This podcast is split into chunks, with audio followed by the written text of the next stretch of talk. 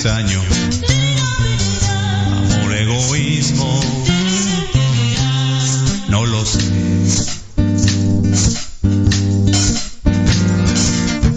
En una tarde lluviosa te fuiste. Estás escuchando Proyecto Radio MX con sentido social.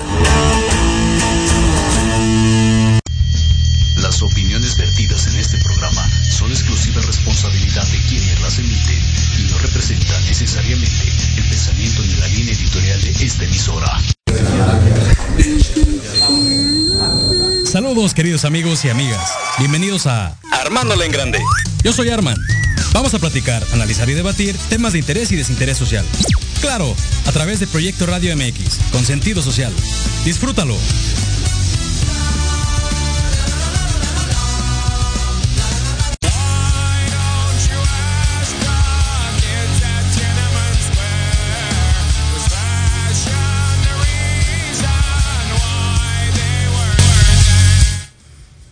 Muy buenas tardes, queridos amigos. Bienvenidos una vez más aquí a este espacio llamado Armándole en Grande. Es un gusto, como siempre, tenerlos por acá. Hoy es sábado 20 de marzo del 2021. Ya estamos prácticamente llegando a la primavera. Eh, y qué bueno, ¿no? Porque ya se nos acabó el frío, ya viene el calorcito y, la antesala del verano que muchos esperamos para irnos de vacaciones. Entonces espero que ustedes estén tan contentos como su servidor. Yo soy Armand, como bien saben. eh, y bueno, son las 2 con 5 de la tarde. Eh, les recuerdo que me sigan en mis redes sociales, ahí en, Facebook me encuentran como Armand Torres o Armando Torres. La fanpage del programa que es eh, Armándole en Grande, así tal cual, la encuentran ahí en Facebook. Denle like, denle follow para que sigamos creciendo como comunidad. También los invito a que nos sigan en todas las demás redes, en Instagram, en, Twitter, eh, ahí como Armando La en Grande o Armando Torres. Y bueno, el programa ya saben, lo escuchan en vivo en- a través de Facebook Live, en YouTube, y el podcast que se queda en Spotify y en iBox y en Apple Podcast. Y bueno, pues ahí están todas las alternativas también eh, a través de la plataforma de la estación Proyecto Radio MX.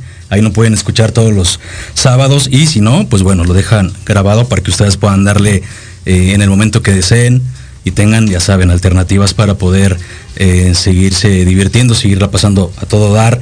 Y bueno, pues con contenido interesante en todos los programas y por supuesto aquí en Armándolo en Grande. El día- y el día de hoy, eh, que como bien saben es nuestro tercer sábado del mes eh, y nuestro tema al respecto de eh, pues estos temas de negocios, emprendimiento y vida financiera y profesional. Y tengo, um, bueno, pues el honor de tener a un gran, gran invitado que de entrada eso es una persona que conozco ya hace unos años, un muy buen amigo, un gran líder con quien tuve la oportunidad, oportunidad perdón, de trabajar hace un tiempo eh, en, en algún lugar eh, y fue una muy buena experiencia. Y él es el estimado ingeniero Andrés eh, Contreras. ¿Cómo estás, Víctor Andrés? Muy bien, gracias. Muy, muy gustoso de estar aquí. Muchas gracias por esa introducción, Armando. Me da, me da mucho gusto tenerte por acá, amigo. Y bueno, pues como lo decía, o sea, hace, platicábamos afuera de la cabina, hace 11 años, no, 10 años que, que ya yo entré a trabajar donde estabas tú también y pues ya hace un ratito, ¿no? O sea, pareciera Ya. que no, pero ya, ya hace un ratote. Fueron bastantes tablas las que tuvimos oportunidad de, de adquirir ahí y de conocernos también bastante, como profesionistas y como amigos. también. Exactamente, exactamente, mi querido Andrés. Oye, y bueno, pues qué interesante, porque el tema de hoy justo es coaching para empresas. Y es bien, bien bonito este tema porque, bueno, pues como bien comenté, a Andrés lo conocí en el mundo laboral, en el mundo Godín, tal cual. Yo sigo, yo sigo todavía, eh, yo creo que en mis años todavía muy, me, quedan todavía muchos años por, por darles. Soy, soy, con todo el respeto, pues soy más joven que tú, pero eh, me queda claro que tú traes una experiencia brutal, amigo. Y este, este proyecto que me platicas y que ahorita vamos a platicarle a toda nuestra audiencia al respecto del Coaching for Life, que es tu proyecto, eh, pero que tiene que ver justo con ayudar a las empresas, llámese pyme o llámese grande empresa, eh, a mejorar esos procesos, a darle fuerza a todo lo que tiene que ver con finanzas, a lo que tiene que ver con estructura, estructura organizacional, liderazgo, que es un tema bien, bien complejo. Vaya, eh, es una propuesta bien interesante que también sirve de ejemplo para nosotros los jóvenes que en algún momento quisiéramos emprender a raíz del conocimiento que adquirimos durante años, que tú traes toda una historia de experiencia, pero caray, qué bonita, qué bonita eh, oferta. Antes de empezar con todo lo que tiene que ver con tu proyecto, mi querido Andrés, platícanos acerca de ti. ¿Qué onda? Pues mira, gracias por, por decirme que soy más grande que tú, de recordarlo. No, no, no, no, muchísimas gracias por eso. No, fíjate, yo nací en la Ciudad de México. Sí. Yo tengo 50 años. Eh, me siento muy orgulloso de decir que vengo de familia de, de escasos recursos, pero que gracias a eso también me ayudaron a crecer como persona. Claro. Por ejemplo, mis padres, este, siempre lo he dicho, apenas si terminaron la primaria y se casaron. Ya ves que en esa época también se casaban o se juntaban muy, muy chicos. Sí. Pero la verdad es que una de las cosas que siempre he estado agradecidos es porque me dieron la vida y porque me enseñaron a trabajar. O sea, de lo que quieras. De lavacoches, de lavatrastes. O sea, no le tengo miedo a esa parte. Que yo creo que es algo que, que me ha funcionado bien, ¿no? Y, y tener ese espíritu emprendedor por lo mismo. Este, mi madre tenía una papelería y literal yo nací ahí en la papelería, o sea, este, aprendí ahí de mi madre este actitud de servicio hacia el cliente, no ese de relacionarse, que no nada más es que llegara una persona este, que comprara algo y ya se fuera, ¿no? Sino esa simplemente también empezar a hablar. Entonces nací en la Ciudad de México y yo digo también que muchas de las cosas de liderazgo la aprendí en los scouts a la edad de 10 años. Ahí empezó mi, mi amor por la naturaleza, este, gracias a mi hermana Mari, que es mi hermana mayor, que, que falleció el, el año pasado. Lamentablemente también por estas cosas de COVID, que vamos a ir tocando también algunas de esas, cómo impacta a las personas y a las empresas. Aprendí de ella esa pasión por el cine, pero justo en los scouts, y yo creo que es lo que he tratado de llevar a mi vida también profesional, cuando tú practicas algún deporte, que también te tocó esa parte, no puedes hacer o sentirte esa estrella que tú lo puedes hacer todo, sino forzosamente tienes que compartir ese liderazgo, ¿no? Que algunos empezamos en, en equipos, a mí me tocó en los scouts, que no era que yo llegara solo, sino tenía que ayudar a que llegáramos todos en conjunto como equipo. Y que en algún momento si yo no era bueno para los nudos o para escalar, bueno, pues que pasara, que siga y que me enseñara. Y es justamente ese, ese liderazgo, compartir liderazgo y liderazgo situacional. Claro. Y desde justamente a nivel empresarial, no sé, tengo más de 25 años en la industria. En una industria primero empecé, bueno, de, de esas que hacen los rastrillos a nivel mundial, que fue una de mis primeras escuelas. Y en la última que también compartimos pues, de, de alimentos y bebidas a nivel mundial. Pero yo creo que ha sido un crecimiento y justo a eso desde hace 10 años estoy nacionalizado, 10, 11 años nacionalizado poblano. Me fui a vivir para Puebla también para, para llevar esa, esa combinación, ¿no? De, Claro. de un pueblito que, que yo lo considero un pueblo con todo el respeto, con toda la cultura, con todos los paisajes que tiene, pero también de una gran industria que está creciendo por allá. Sí, claro, y sobre todo que allá en Puebla, eh, saludos a nuestros amigos poblanos. Yo tengo muy buenos amigos poblanos, el buen Vic Mesa, que es amigo eh, Claro. en común, que ya anda, anda en otro lado, pero es de allá de Puebla y, y vaya, también a mí me tocó estar mucho tiempo por allá. Y hay gran industria, ¿no? La de alimentos está la, la de las más grandes en, en cuanto a automotriz. Creo que es, un, es un, una de las ciudades bien importantes para la industria en México. Totalmente de acuerdo. Y algo importante que, que, ha pasado, por ejemplo, con este tipo de industrias, hablaste de automotriz, que hay dos grandes ahí, bueno, una con dos plantas muy grandes. Sí. Todas las pymes que están justamente alrededor, ¿no? Que, que, van saliendo para dar servicio a esas grandes empresas. Y de ahí justamente, pues empezó toda esta cosquilla de, de continuar en Puebla y, empezar justamente con las pymes. Oye, ¿y cómo, ahora vámonos a eso, cómo es que nace la idea eh, de, ok, dejo, pues digamos que la seguridad o la estabilidad que te da estar en una empresa tan grande como es donde estábamos, de esta de alimentos, y decir, ok, yo voy a, con todo lo que aprendí, con todo ese liderazgo, porque estás de acuerdo que se lidera con el ejemplo. Totalmente eh, de acuerdo. Muchos líderes dirán, no, bueno, es que yo tengo maestría y no sé qué, pero en realidad el liderazgo es con el ejemplo, es con tomando acción, es con siendo, siendo tu palabra en cuanto a todo lo que pregonas, ¿no? Y entonces eh, me queda claro que tú, tú eres alguien así. ¿Cómo decides en qué momento, ok, rompo y me, y me arranco con todo para ayudar a estas pequeñas empresas y grandes también? Tocaste un tema muy importante y, y, cómo nace todo esto de liderazgo. Lo acabas de decir, estando en la industria nos tocan lo que yo digo que son líderes de los cuales aprendes, de los cuales te impulsan, te ayudan a sacar lo mejor de ti mismo, pero también te encuentras a jefes, ¿no?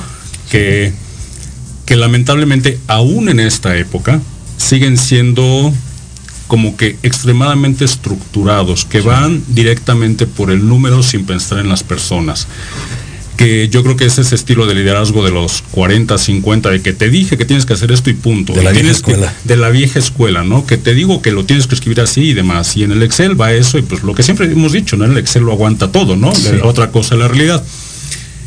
Y me gusta decir que también de esos jefes aprendí. ¿Qué aprendí? Lo que no tenía que ser, ¿no? Porque obviamente siempre te, he tenido excelentes líderes en muchas empresas, compañeros, y es algo también algo importante yo creo que ya, ya, hay un libro muy bueno de Robin Sharma que se llama El líder que no tenía títulos, empezando, porque también me gusta mucho la lectura y me gusta compaginar con eso. De verdad que no, no hacemos conciencia de que todos somos líderes con ese ejemplo. Somos líderes para nuestros hijos. Sí. Somos justamente, y voy a cambiar un poquito la palabra de líder, somos ejemplos para nuestros hijos, para los que están a nuestro alrededor, cuando vamos al súper, cuando corremos, cuando hacemos deporte, justamente son esas relaciones y todo se basa en ese tipo de relaciones, ¿no? Claro. Al final del día es cómo tratas a esas personas. Y de ahí fue surgiendo, digo, he tenido grandes líderes a nivel profesional, tanto en piso productivo, que de repente nos tocaba uh -huh. implementar equipos o llegar con nueva maquinaria. Sí. Y literal, había líderes en piso productivo que me decían, a ver, ingeniero, usted ya trajo la máquina, ya confiamos en usted que trajera lo que le dijimos, ahora de aquí déjeme trabajar y va a ver que vamos a sacar esto adelante.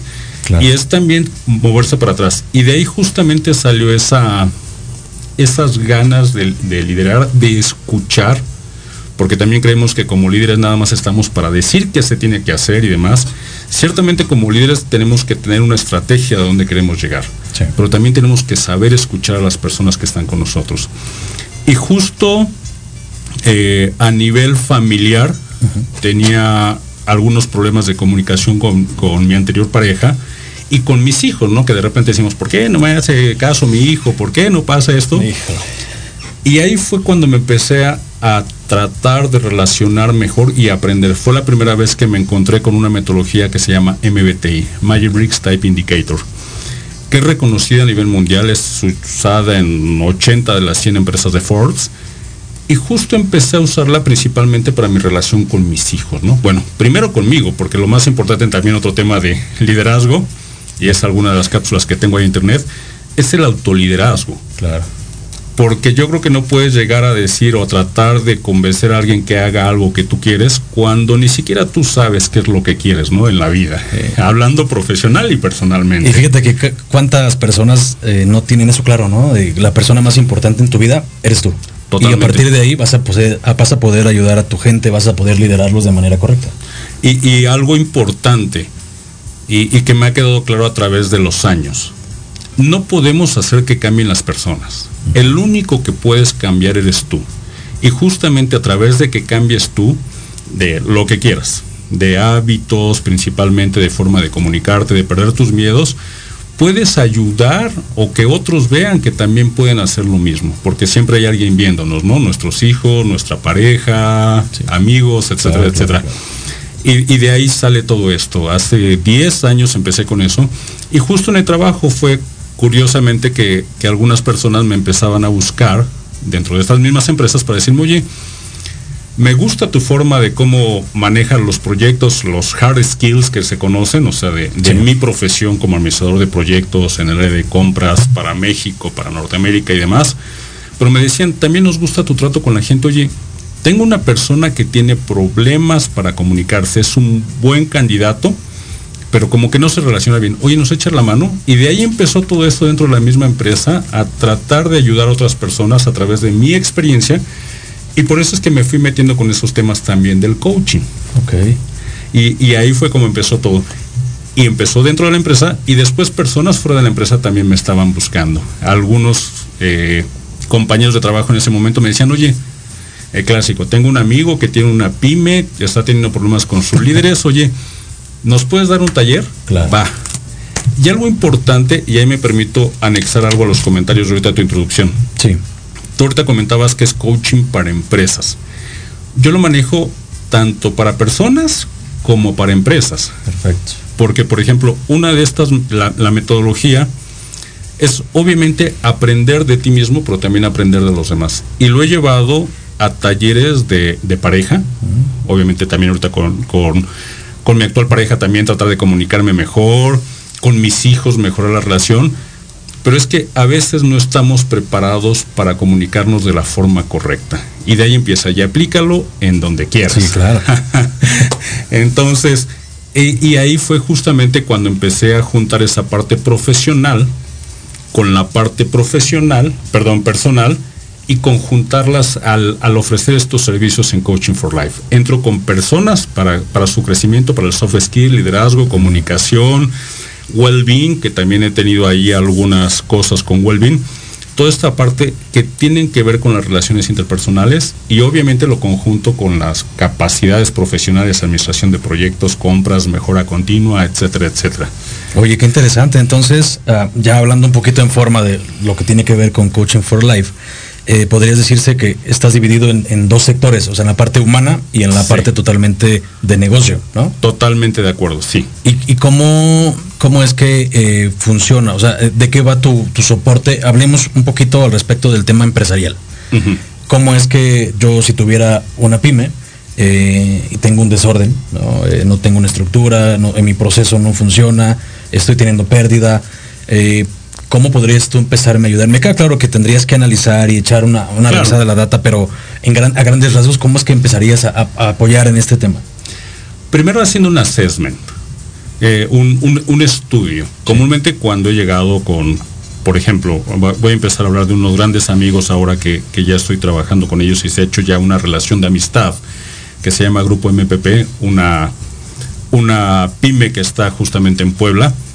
Todo, todo salió porque me decía, oye, creo que tengo problemas con mis líderes.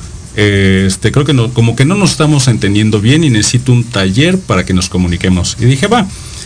Dije, pero antes de decirte, ya sabes, lo clásico, ¿no? Duración, horas, cuánto te voy a cobrar más, le dije, déjame acompañarte en una de tus reuniones de staff. Claro. Y pues eh, me ha tocado, y no solamente con esta pyme, sino con otra compañía transnacional que también estoy asesorando, que me dicen, junta de staff, vale, te vas a dar cuenta que estamos súper bien organizados, todo padrísimo, quién sabe qué pasa. Y por ejemplo, llego a la junta de staff, y para empezar, no hay un enfoque o una misión, visión que se haga realidad. Claro. Deja tú, a, la- a lo mejor, por ejemplo, en, en una, en una compañía transnacional. Comúnmente hay eslogans a nivel mundial que se hacen, pero muchas veces llegas a la junta de staff y no aterrizan esa política corporativa, esa misión corporativa a México, por ejemplo. Claro. Y te das cuenta que de repente parece que la misión va para allá y parece que tu empresa va para allá. Y es lo primero que tienes que empezar a alinear, ¿no? ¿Para dónde? ¿Qué quieres hacer? ¿A dónde quieres llegar? Es más, te aseguro que habrá quienes ni se saben la misión Totalmente de acuerdo. y llevan años. Totalmente de acuerdo. Y, y de ahí partimos, ¿no? Y déjame regresar un paso.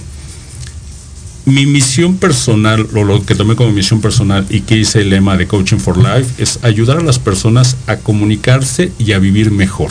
Muy bien. Porque para mí la, la, la base de todo esto son las relaciones interpersonales y no puedes tener ningún tipo de relación interpersonal de lo que quieras si no te comunicas correctamente.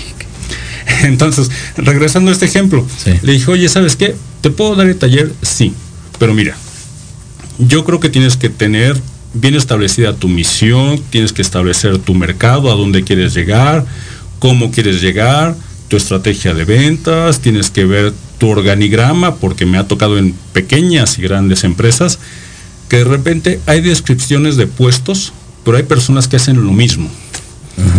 Y este, supuestamente están en distintas áreas y ya sabes, lo clásico. Voy a inventar, en otro país, no en México, ni en las empresas que hemos estado, que comúnmente lo que se busca es ver quién tiene la culpa para decir fue el de allá, fue el de allá, fue el de allá, fueron todos menos yo.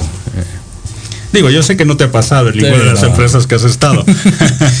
pero, pasa. pero, pero comúnmente pasa, y pasa en las empresas, y pasa en las relaciones de familia, en las relaciones de Sí. pareja, con los hijos, de que se rompe algo, luego, luego, ¿quién lo rompió? ¿Quién hizo para tratar de acusar? No, es ver qué está pasando detrás de eso, ¿no? ¿Qué está pasando detrás de un coraje, detrás de una falta de misión, de una alineación y demás. Y ahí fue cuando empecé con estas dos empresas a decirles, hay que ver tu misión, tienes que acercarte con un- un- una persona, me decía, es que no me escuchan, es que no me entienden, una empresa transnacional. Le dije, pero a ver, ¿tú los estás escuchando? Pregunta cacas. ¿Sabes si tiene hijos? ¿Sabes qué hay detrás de la oficina? Y más ahorita con la pandemia, o sea, nos ha tocado a todos.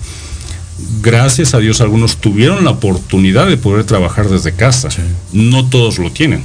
Entonces las personas que llegan a las empresas pues llegan con el miedo de que si me voy a enfermar, no voy a enfermar, pero no puedo no ir a trabajar porque tengo que llevar de comer a la casa. Y hablando de las pymes, que representan el 99% aquí y que ahorita los últimos estudios dicen que desaparecieron el 20%, que es de, pymes, pues no te podías dar el lujo de quedarte en tu casa. Y yo le decía a este líder, ¿estás escuchando a tu gente? Y se me quedaba viendo. No, pues sí tenemos las reuniones, sí. Pero pues sabes si es, es casado, casada, tiene hijos, o sea, un poquito más allá digo, yo sé que muchas veces en las empresas no puedes hablar o tratar de meterte en la vida privada sin que se tome a mal. Pero oye, desde preguntas básicas que le decía yo, oye, tú corres, ¿verdad? Le decía este director, sí. ¿Sabes quién más corre? "Eh, no. "Eh, pues, ¿No crees que podrías empezar ahí a tratar de hacer esa relación un poquito más allá del resultado? Empezar a trabajar con las personas. Y de ahí se va sal- soltando todo. Y regresando al tema con estos amigos, empecé justamente a revisar su organigrama. Empecé a cambiar también un poco el enfoque. Ellos tienen mucho el trato personal, es una empresa familiar. Y hacen familia a la gente que está con ellos, que eso me encanta. Claro. Este, eso no lo ves ni en chicas ni en, ni en empresas grandes. Pero le empecé a decir, oye, tienes que empezar a saber a vender mejor. ¿Qué estás vendiendo? Y está, enséñame tu estado de resultados.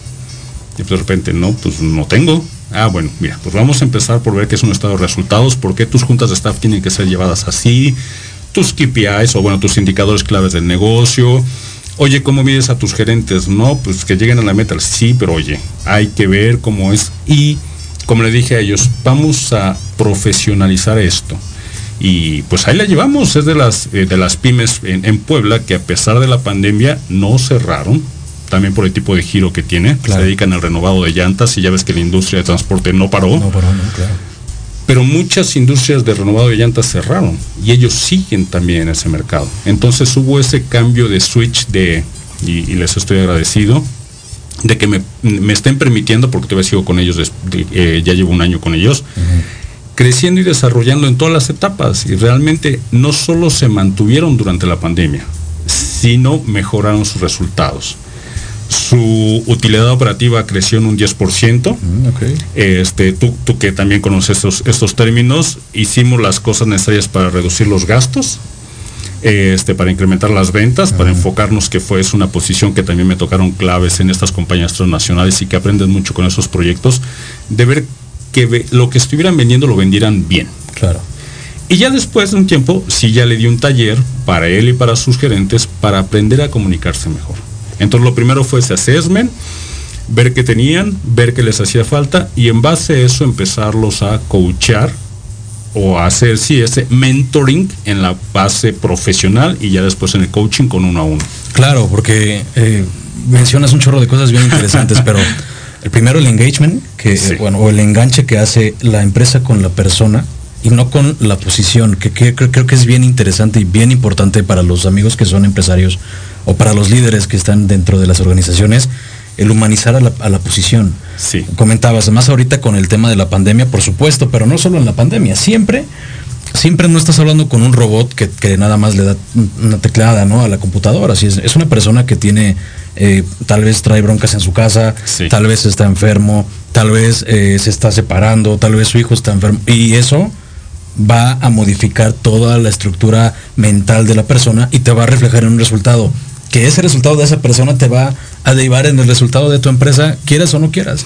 Totalmente de acuerdo. Y eso muy, muy, muy pocos líderes realmente lo tienen, ¿no? M- más hablabas del el típico jefe que te jala o que, o a lo mejor no el típico jefe, sino la- el líder que dice, bueno, a mí entrégame el resultado y no me importa si, si haces o no haces o dices, pero, o sea, está bien tener esa autonomía y no hacer el micromanagement, porque también está la, li- la, la delegada línea de empezar a hacer micromanagement, que tampoco es bueno, tampoco es sano, Así es. porque debes dejar que el trabajador pues se suelte, ¿no? Y, y de alguna manera se desarrolle.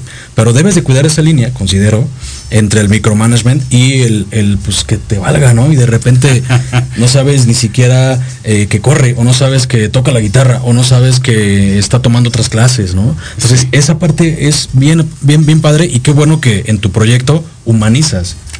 Humanizas a los líderes para que entonces se den cuenta que el líder es lo que su gente hace de él. La empresa es lo que su gente hace de él. Si tú te, te encargas de que la gente tenga la atención necesaria, que tenga, eh, bueno, evidentemente los salarios que corresponde a la posición y al- al- a la preparación que tenga, pero si sabes que todo eso está bien cubierto, seguramente te va, va a dar buenos resultados, ¿no? Y ahora, por el otro lado de la estructura, ¿Cuántas empresas no hacen eso? No, no, no echan mano del proceso administrativo, no echan mano de, eh, de lo básico, mi estructura Sí. organizacional, mi política, mi misión, mi visión, sobre todo las pymes, ¿no? Una empresa muy grande la tiene súper definida, pero una pyme, de repente, híjole, no, no le ponen esa estructura y les parece caro invertir en una especialista que les pueda decir, mira, tienes que hacer tal paso, tal paso, tal paso para que en tu estructura entonces puedas tener los resultados que, que estás buscando en el mediano plazo, porque si no es una bola de nieve Totalmente. que al rato eh, es un desorden, hay pérdidas, pérdidas económicas, pérdidas de recursos, pérdidas de clientes, caray, hay una serie de pérdidas que no están bien identificadas porque no tenemos esta estructura eh, organizacional y que tú con tu proyecto, me queda claro, eh, estás eh, pues de alguna manera impulsando esto. Qué interesante, mi querido Andrés. Vamos a ir unos promos muy rápido Claro. y regresando pues vamos a seguir con todo esto porque dentro de tu estructura en el negocio tienes como cuatro pilares bien interesantes que estaba leyendo, pero quiero que nos platiques aquí con la audiencia. eh, y bueno, pues para que sigan armando la grande con sus negocios, mis queridos amigos. Regresamos aquí en Armando la en Grande, vamos a unos promos y volvemos.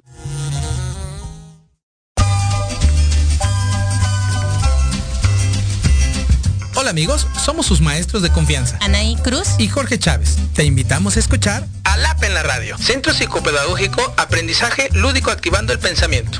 Un espacio para jóvenes, papás, maestros que buscan una mejora continua en su vida. Te esperamos todos los jueves de 4 a 5 de la tarde por la mejor estación. Proyecto Radio MX, con sentido social.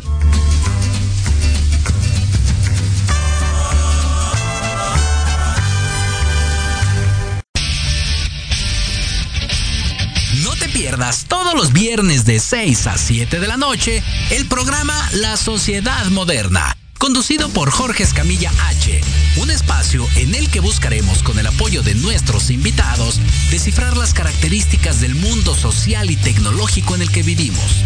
Un hashtag semanal, especialistas, diversión, música y cultura te esperan. ¿Y tú ya formas parte de la sociedad moderna? Descúbrelo por proyectoradiomx.com.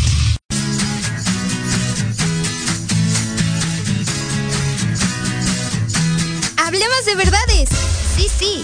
Hablemos con Edith. Confesiones, consejos, risa, diversión y entretenimiento te esperan en tu programa Las Netas con Edith.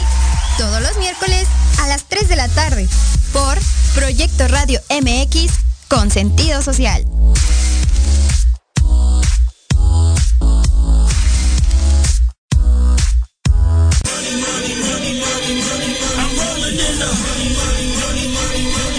Saber de marketing, estrategias comerciales y nuevas tendencias? Te espero aquí todos los viernes de 7 a 8 de la noche en Let's Talk Marketing, conducido por Héctor Montes. Hablaremos con expertos y analistas para darte prácticos y efectivos tips para tu negocio. Solo por Proyecto Radio MX, la radio con sentido social.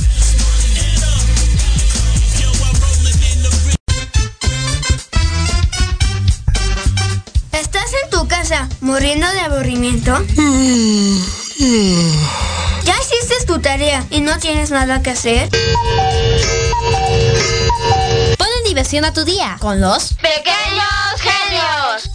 Con ciudades, juegos, datos interesantes y mucha diversión. ¡Hurra! Todos los martes a las 5 de la tarde por Proyecto Radio MX.com con sentido social.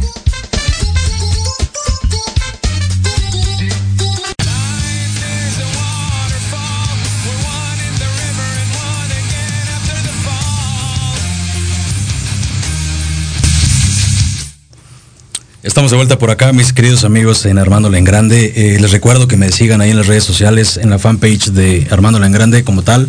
Así la encuentran en Facebook. Y bueno, pues en todas mis redes, en Twitter, en Instagram. No se pierdan también escuchar el, podcast en Spotify, en, en iVoox, en Apple Podcast. Ahí en la semana lo pueden encontrar. Y no solo este programa, toda la gama que tiene Proyecto Radio MX, de verdad, es muy buen, muy buen contenido. También mandamos por ahí saludos a, a Erika eh, Rodríguez, Eder Fraga, eh, y bueno, platicábamos de todos nuestros amigos en común, Lupita Moreno, este Nicolás Hugo- Torres, Nicolás Hugo Torres, Nava. eh, Hugo Nava, el buen Víctor Mesa, que El buen es muy buen también. amigo. Saludos a todos ellos por allá. También a los Enriques, Enrique Sánchez, Enrique eh, Medel. Espero estén bien todos por allá. Qué gusto eh, pues tener a alguien que, que me, re- me- me regresa a esas épocas tan buenas en, en mi vida.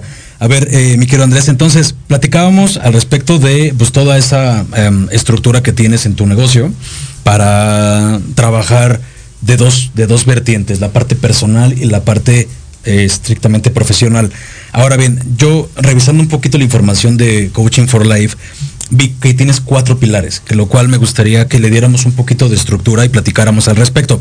El primero, eh, dices que es la implementación de un plan estratégico. Sí. ¿Cómo va este tema? Es desde lo que te comentaba. Por ejemplo, en pymes comúnmente no saben a dónde quieren llegar. Cierto.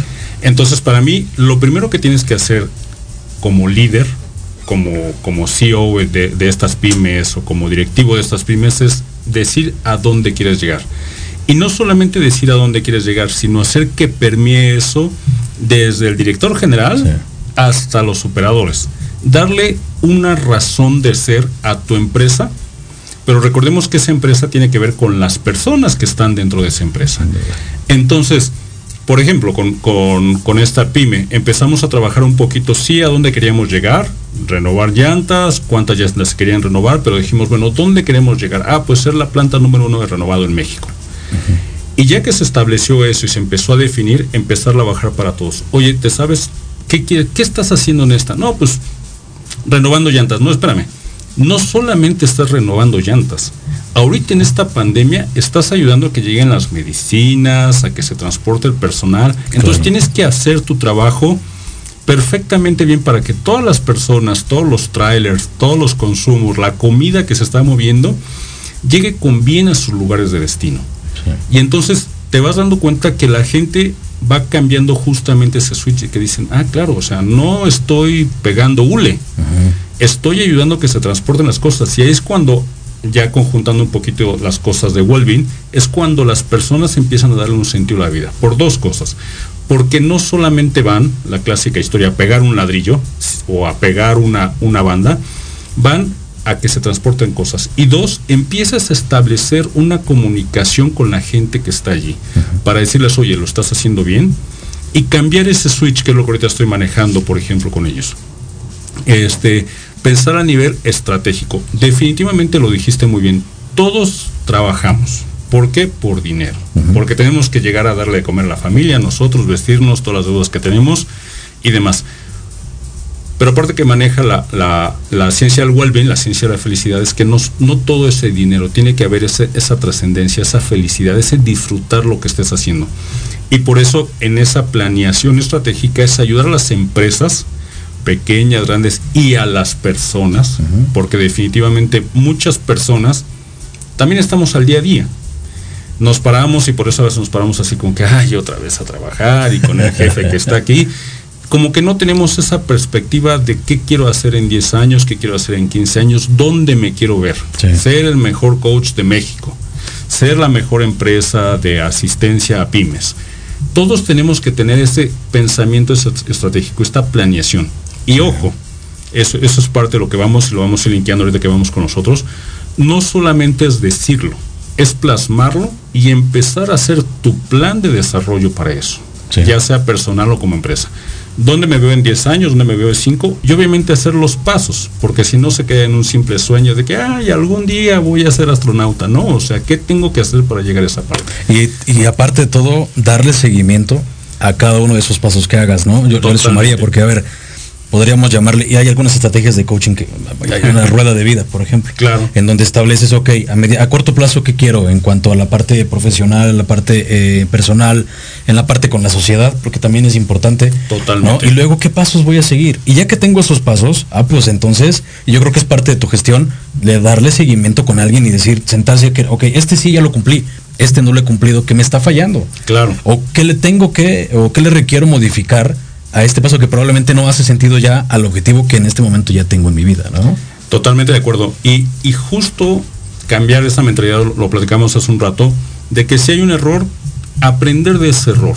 Porque si no lo vamos a seguir cometiendo, cometiendo, cometiendo y no vamos a dar ese paso que nos permite ir más allá. Y obviamente aprender el error no para buscar un culpable y destrozarlo, matarlo, lo que sea, ¿no? Este, en sentido figurado, por supuesto, sino ver cuáles son las acciones que tengo que hacer distintas para evitarlo y para brincarlo, definitivamente. Claro. Esa es la parte de, planeación estratégica. Y, me gustó lo que decías que yo lo entiendo como que generas sentido de pertenencia.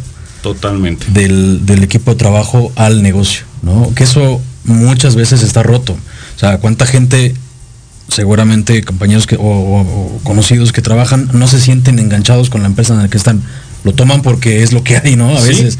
Que tampoco es correcto y no es válido porque el decir, eh, eh, y es tan poquito de programación neurolingüística, el decirte, pues es lo que hay, solito te estás saboteando, ¿no? Es claro. que rompo eso y lo atravieso y, disfruto y agradezco esa parte. Y empiezas a tener este sentido de pertenencia con el negocio en el que estás trabajando o con tu empresa y lo premias con tu gente. Y eso te va a dar resultados también. Totalmente de acuerdo. Y aquí me permito, recuerda que soy ingeniero también y, y me gusta ver esa parte de well-being pero con una ecuación como lo hace por ahí este, el autor de, toda esa teoría del well Habla de lo que es satisfacción de vida, en donde dice, tu satisfacción de vida es igual a tu vida de placer. Ojo, vida de placer en todos los sentidos, ¿eh? físico, emocional, sexual, de admirar la naturaleza y demás. O sea, tienes que disfrutar plenamente esos momentos si estamos aquí en la estación de radio, no estar pensando, híjole, las tortillas, los frijoles, me tengo que ir de Huacano. O sea, estar lo que se dice aquí en la hora, ¿para qué? Para disfrutar este momento en específico. Esa es esa vida de placer. Que si vamos a tomar agua, un helado y demás, disfrutar ese helado. Esa es la primera parte que debemos de meter en nuestra vida y que comúnmente no lo hacemos ya. Ya de repente hasta lo vemos y es parte de la tecnología y demás, pero estás viendo un paisaje, un concierto y estás viendo sacar la foto, donde me veo mejor, y te olvidas del paisaje, del concierto, lo que esté, por tratar de no llevar bien ese, ese momento de, de satisfacción, de placer. Hay otra cosa más que justamente es ese vida de compromiso. Y se habla de vida de compromiso, de encontrar tu flow. Martin Seligman lo que dice es, tú tienes unas fortalezas, y tienes que estar en un lugar en donde te sientas retado y estés ocupando al máximo esas fortalezas. Eso es lo que se llama el flow. En donde estás haciendo algo que te guste y te estás sintiendo retado. Y ahí es donde entra justamente a veces esa parte empresarial, pero también a veces esa parte de pareja, ¿no? Que de repente estás en una relación profesional o de pareja en donde pues ni eres tú, ni te sientes y nada más te levantas, bueno, pues es que es la quincena para completar y voy por otra chuleta y lo que sea, ¿no? Estamos justamente en esa parte. Y la tercera es esa vida justamente trascendental, lo decías hace un momento, y ahí la juntan esas tres cosas, en donde debemos de ir más allá ya conociendo qué nos gusta, cuáles son nuestras fortalezas y habilidades, también ponerlo a un servicio de algo más allá de mí mismo. Y por eso también salen muy buenas este, actividades sin fines de lucro, ¿no? En donde se ayuda a niños, estoy trabajando también con, un, equipo, saludos a todo el equipo de Tomigua, que también son personas jóvenes que se dedican a ayudar a niños que no tienen familia. Y estoy trabajando con ellos también para coacharlos un poco. Y de eso habla justamente la satisfacción de vida. Excelente. No, perfecto. Eh, ahora, el punto número dos, que es, tiene que ver con el diseño de estrategias financieras que es también bien importante y vaya, de los pilares más fuertes de que una empresa debe tener. Si no estás claro en, cómo están tus números, mencionabas el estado de resultados, es básico. O sea, es la foto de cómo está la salud de tu negocio. Si no tienes claros sus números, estás perdiendo el tiempo, lo estás invirtiendo mal y estás teniendo pérdida. Finalmente, entonces, ¿de qué va este punto? Va, va justamente esa educación financiera. Sí. Ojo, y también me ha tocado en grandes empresas. Y, bueno, en otros países, aquí en México, ¿no? este, en donde llegas con un gerente, con un director que más o menos saben cómo, cómo es un estado de resultados, pero no se lleva una plena conciencia de cómo lo que yo estoy haciendo ayuda a generar ganancias o ayuda a generar pérdidas en los temas que quieras, ¿no? En desperdicios, en buscar ahorros, en mejoras, en flujo de efectivo, lo que tú bien también sabes, conoces y dominas. Y realmente la gente no lo conoce. Y llevándolo también un poquito a nivel personal también es muy difícil porque comúnmente no tenemos un plan de control de gastos o de inversión. Sí, seguro. Comúnmente, y, me incluyo hasta cierto punto, estamos al día a día. O sea, somos empleados o nos hacemos autoempleados, pero comúnmente no tenemos esa visión de ahorrar, y eso está comprobado principalmente en México, pero tampoco de invertir. Claro y invertir en cosas, lo que quieras, lo clásico, un, terreno, una propiedad, que es lo que te va este, juntando, y también no tenemos ese, esa, esa visión de invertir a largo plazo, o de juntarnos, oye, a lo mejor no me alcanza para comprar lo que quieras, un carrito de hot dogs, poner una tienda, chiquita, mediana, grande, lo que quieras.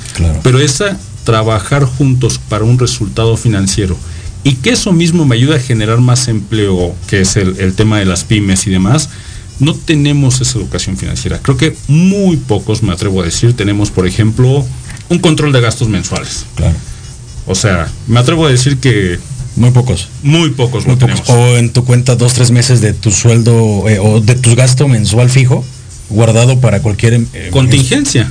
Tan solo lo vimos ahora en la pandemia que ha sido devastadora en ese tema y hablabas de todas las pymes que se han perdido consideremos que el, del Producto Interno Bruto el 50% viene de las pymes. Totalmente de acuerdo. Y entonces, imagínate si no tienes ese control, todo lo que... Y si tú como empleado no, no tienes esa educación, vaya, y hay, hay varios factores que debemos considerar, porque hay también eh, empleos que están muy mal pagados, que también tiene que ver con tabuladores y bueno, un, sistema de cosas.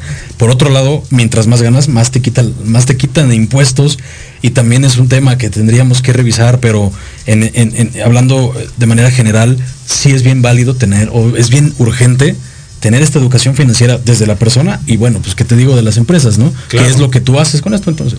Eso es justamente, es hablar justamente de esos indicadores claves de negocio que digamos, oye, pues quiero crecer mis ventas en tanto, quiero tener tanta utilidad, estos son mis indicadores, el efectivo que voy a tener, cuántos empleos voy a generar, justamente todo ese balance scorecard que viene eh, diseñado desde una estrategia, porque obviamente viene esta estrategia, ya que diseñé mi estrategia, bueno, ¿cómo me voy a medir que voy en el camino correcto? Lo que decíamos hace rato, que mi estrategia no vaya para allá y mis actividades vayan para acá, ¿no? Y nuevamente a nivel personal y a nivel profesional. y ahí se va. Perfecto. Ahora, el tercer paso que a mí me, me encanta porque aparte, ahí sí puedo decir que lo vivimos en algún momento, es la mejora continua esta parte del estar eh, continuamente cambiando, mejorando el proceso, eh, metiéndole galleta a lo, a, bueno, si estoy haciendo hoy A y me, me está generando alguna eh, pérdida, ¿no? Si estoy invirtiendo demasiado tiempo en una actividad que no genera valor, hacer una reingeniería.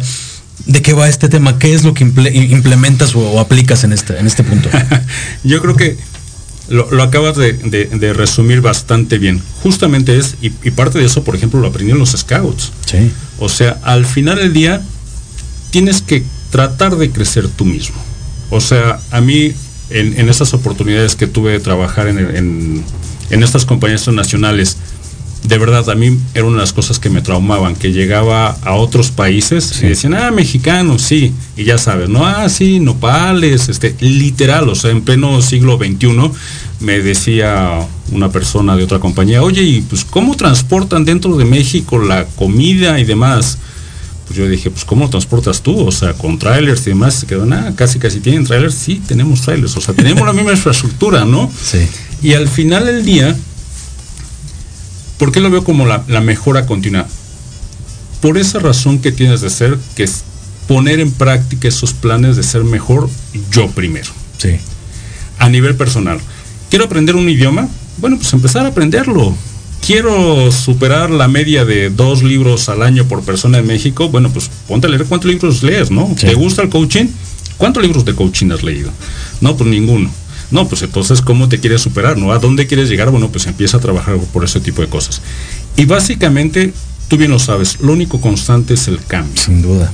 Entonces, tienes que ponerte estas metas, tienes que revisarlas y ver qué tienes que ir cambiando para ser mejor.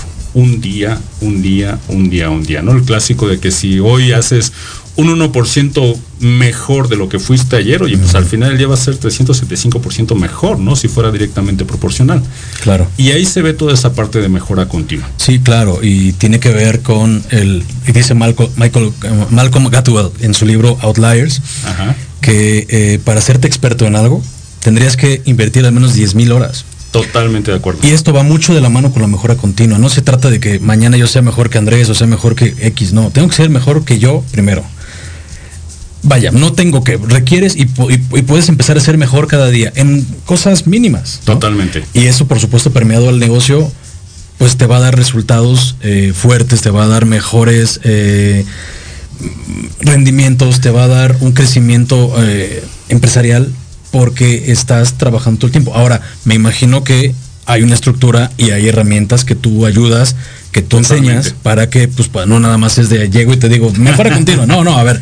No, eh, es un proceso. ¿Qué pasos podrían ser? Podría empezar, por ejemplo, el famoso Lean Manufacturing. ¿Qué significa eso? Empezar a ver, en lugar de meterte a control de proceso, empezar a ver a lo grande, ¿no? Quitarle toda la grasita que tiene ese filete, ¿no? Empezar a ver qué actividades son repetitivas, porque en la descripción de puestos que a veces no hay, tú y yo hacemos lo mismo y pues al final ya nadie es Sí, responsable, ¿no? le, llam- bueno, le llamábamos val- Value Strip Map, ¿no? Mal Stream Map, ¿no? Tienes que empezar a ver todo ese tipo de cosas, ver cómo, cómo vas mejorando, cuál es su estructura Claro. y cómo te vas a medir, porque muchas veces, y a lo mejor puede ser risorio, en algunas empresas no tienen los indicadores claves que deberían de estar midiendo para ver si van en el camino correcto. Y de repente nos se dedican a reparar, este, no sé, flotilla o a construir y están midiendo otra cosa distinta que no tiene que ver con el negocio. Y no, vamos súper bien, mis indicadores dicen que son el 100%, sí.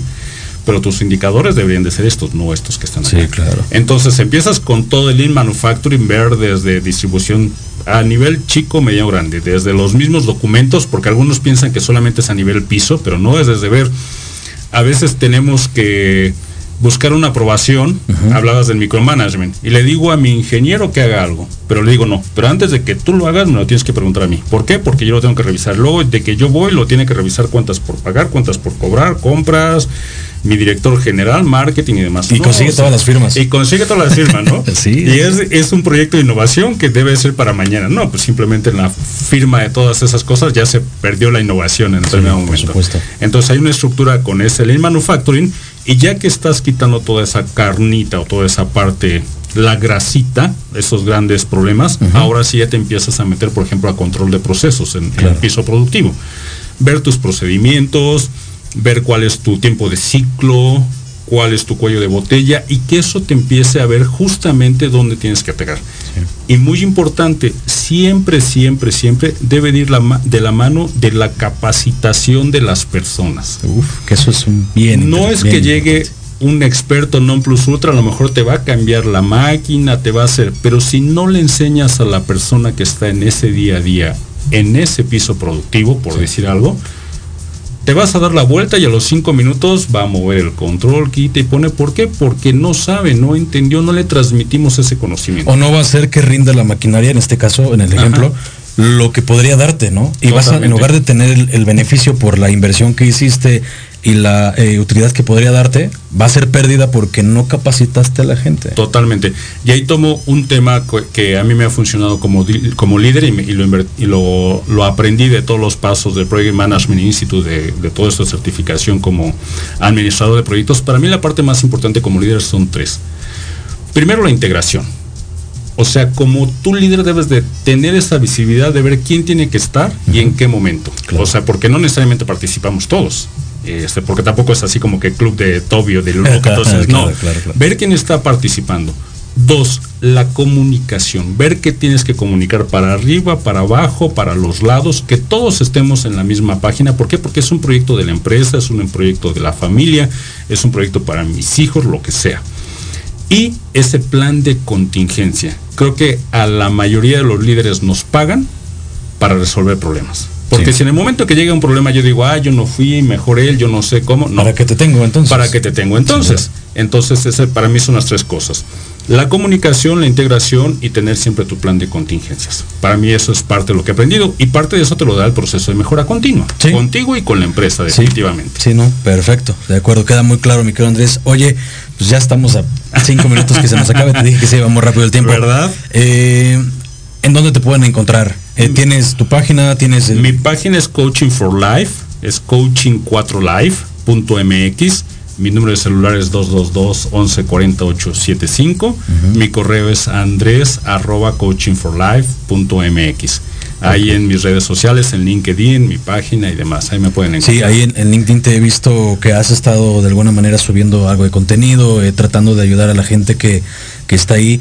Y de verdad, amigos, que un proyecto como el de Andrés es, eh, pues es ejemplo primero a seguir, porque habla justo de liderazgo. No cualquiera toma el riesgo o toma acción y hace, trata de hacer algo distinto.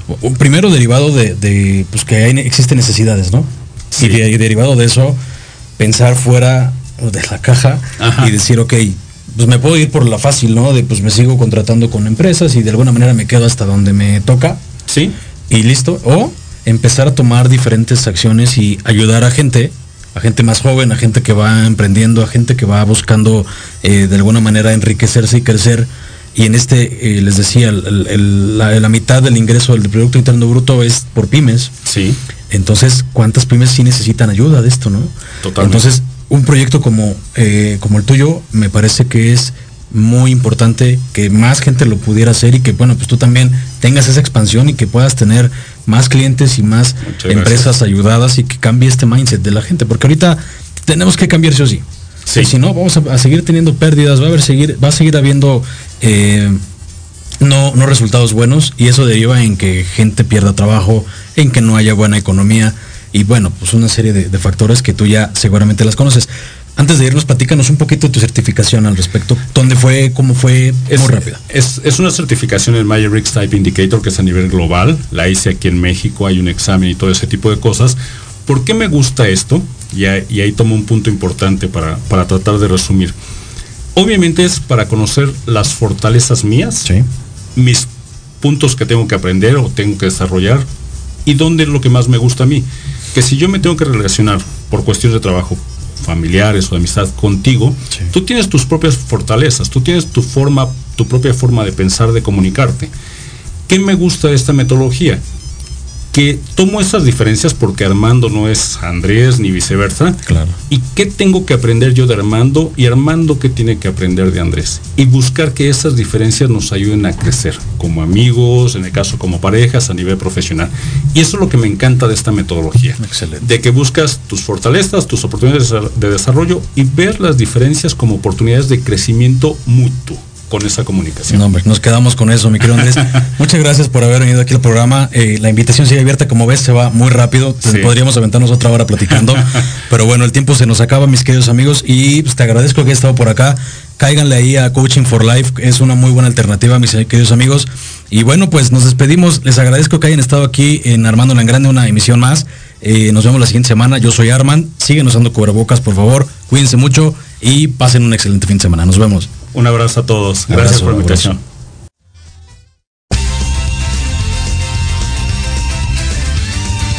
Gracias por escuchar el programa de hoy. Tenemos una cita la próxima semana a las 4 de la tarde en Proyecto Radio MX. Y vamos armándola en grande.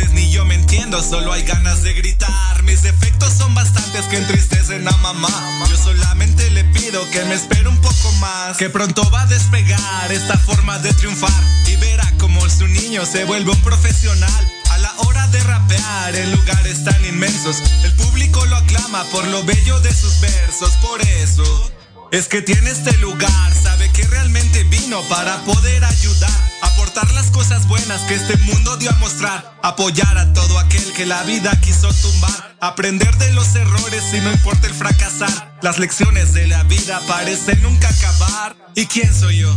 Puedo ser tu mejor amigo, puedo ser ese hombre que te enseñe lo aprendido, puedo ser ese que te lleva a lo desconocido, puedo ser ese que te guiará por un buen camino. Ese soy yo, puede confiar y desconfiar, ese soy yo, él puede amar y lastimar, ese soy yo, el que valora lo que trae, ese que si bien lo sabe todo lo puede lograr, ese soy yo, puede confiar y desconfiar, ese